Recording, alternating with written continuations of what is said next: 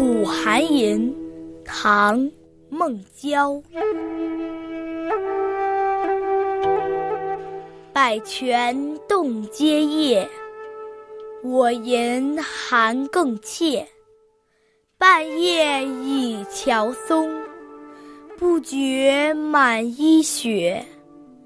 竹竿有甘苦，我爱报苦节。鸟声有悲欢，我爱口流血。潘生若解吟，更早生白发。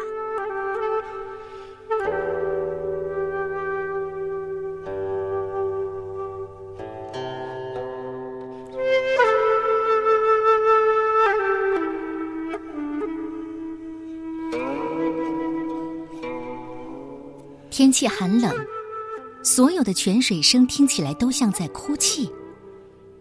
我如果吟诗来表达我的心境，只会让寒冷加剧。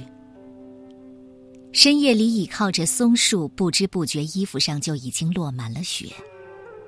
竹子经历过美好和艰苦的处境，就更觉得简约和守节的可贵。鸟儿的鸣啼有悲伤和欢乐。那是在为生命流血和付出。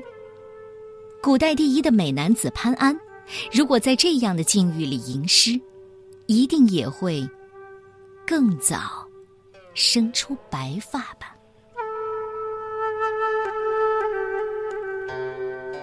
刘驾是唐代的诗人，和曹邺齐名。早年参加科举失败，留在了长安。大中三年的时候。唐王朝收复河湟失地，刘驾献上乐府十首，表示祝贺。三年之后，科举功成，官至国子博士。他的诗敢于抨击统治阶级的腐化昏庸，能够反映民间疾苦，在《全唐诗》当中收录了他六十八首作品，而这首《苦寒吟》也经常被后人和孟郊的同名作品混淆。《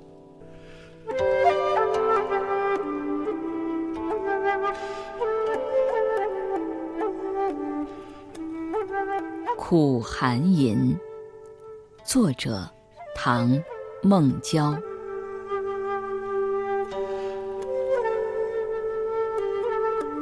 百泉冻阶雁，我吟寒更切。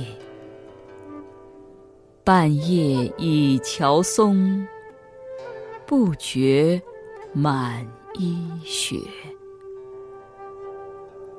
竹竿有甘苦，我爱报苦节。鸟声有悲欢，我爱口流血。潘生若解吟，更早生白发。